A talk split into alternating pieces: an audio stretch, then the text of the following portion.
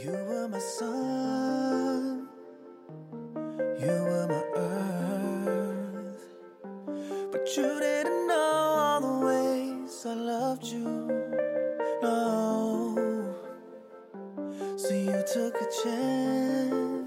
嗨，各位同学，大家早上好，我是姚老师，欢迎大家来到今天这一期的英语口语每日养成。今天的话呢，我们来学习的台词依旧是来自于《摩登家庭》的第二季第十五集。 Luke, if your mom starts to lose it, I need you to lighten the mood by being extra cute. Luke, if your mom starts to lose it, I need you to lighten the mood by being extra cute. Luke，如果你妈妈抓狂了，或者说如果你妈妈发火生气了，你一定要加倍卖萌，调节一下气氛。Luke, if your mom starts to lose it, I need you to lighten the mood by being extra cute. Luke, if your mom starts to lose it, I need you to lighten the mood by being extra cute. 在整段话当中呢，我们需要注意两个发音技巧。首先呢，当 lose 和 it 出现在一起的话呢，可以做连读，lose it，lose it。 其次呢，在后半句话当中，这个 need 和 you 出现在一起，可以做一个 音 的同化，那么会读出来类似指的感觉。Need you, need you. It's so unfair. You told me I could go. I told you you could go if you got a B on your history exam, which you didn't. I have a learning disability. The letters jump around on the page and appear backwards. Honey, we had you tested like six times. Trust me, I was praying for dyslexia. Oh my God, why can't you ever let me have any fun? Ew, ew, Dad, gross. Your hand smells like cheese. Didn't want to dirty a knife. Sit. Now we all know when Nana DeDe comes to visit, your mom can get a little Psycho. Scary. Drunk. all true. Therefore, I need you guys to be on your best behavior. Don't worry, I'll keep to myself. I have to practice for my cello recital. Oh, fine. You know what? If it keeps you out of your mom's hair, yes, do that. Luke, if your mom starts to lose it, I need you to lighten the mood by being extra cute. No problem. I've got some stuff prepared. Hey, Mom, I'm thirsty. Huh? Adorable, right? Yeah, that's that's good. Don't worry. It works better. 今天节目当中呢，我们重点来学习一下口语当中这个 lose it 是什么意思。在口语当中呢，lose it 这样一个动词短语呢，一般来说都指的是情绪失控、发火、抓狂或者开始狂笑。那么这里的 lose 它其实指的是 lose control 这个意思，就是失控。我们来看一下这样一个动词短语，它的英文解释：to stop being able to control your emotions and suddenly start to shout, cry or laugh。比如说下面呢，看一下这样的几个例子。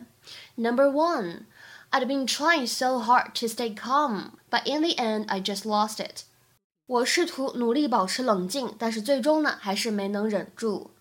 I've been trying so hard to stay calm, but in the end, I just lost it. Number two, Mom is going to lose it when she gets home and finds out we broke her vase. 要是妈妈回家发现我们把她的花瓶打碎了，她肯定会大发雷霆的。Mom is going to lose it when she gets home and finds out we broke her vase. Number three, when I saw that last scene, I just lost it. It was so sad. 当我看到最后一幕的时候，我没有忍住，哭了，真的太悲伤了。When I saw that last scene, I just lost it. It was so sad. 再来看最后一个例句，I sat there calmly, biting my lip to keep from losing it. 我静静坐在那里，咬着嘴唇，想尽力控制自己的情绪。I sat there calmly, biting my lip to keep from losing it. 那么说到这里呢，补充一下，这样一个动词短语 lose it，它呢还有可能会指原本会做的一些事情，原本会的技能能力，突然之间不会了。To lose an ability, skill or quality that one previously had， 这个意思呢还是比较好理解的，跟这个字面的 lose 丢失有很大关系。下面呢来看两个例子。第一个，I used to be so much better at the guitar, but I feel like I'm losing it. 我以前弹吉他可比这强多了，我感觉我现在呢已经生疏了。I used to be so much better at the guitar, but I feel like I'm losing it. 再来看第二个例子，He walked on stage and just lost it. He forgot the words and started to make up completely different ones. 他走上了台，完全不记得要说什么了，于是开始编新的稿子。He walked on stage and just lost it. He forgot the words and started to make up completely different ones. 那么今天这个视频片段当中呢，还出现了一个我们之前学习过的动词短语，一起来复习一下，叫做 lighten the mood。什么意思呢？Become happier or less anxious，就指的是不那么紧张，不那么严肃， 变得更加的轻松愉快一些。大家呢可以翻一翻之前我们讲过的节目，去做一个简单的复习。今天的话呢，请各位同学完成一个简单的汉译英。我完全失控了，又叫又骂。我完全失控了，又叫又骂。OK，那么这样一句话应该如何来翻译呢？期待各位同学的踊跃发言。我们今天节目呢就先讲到这里，拜拜。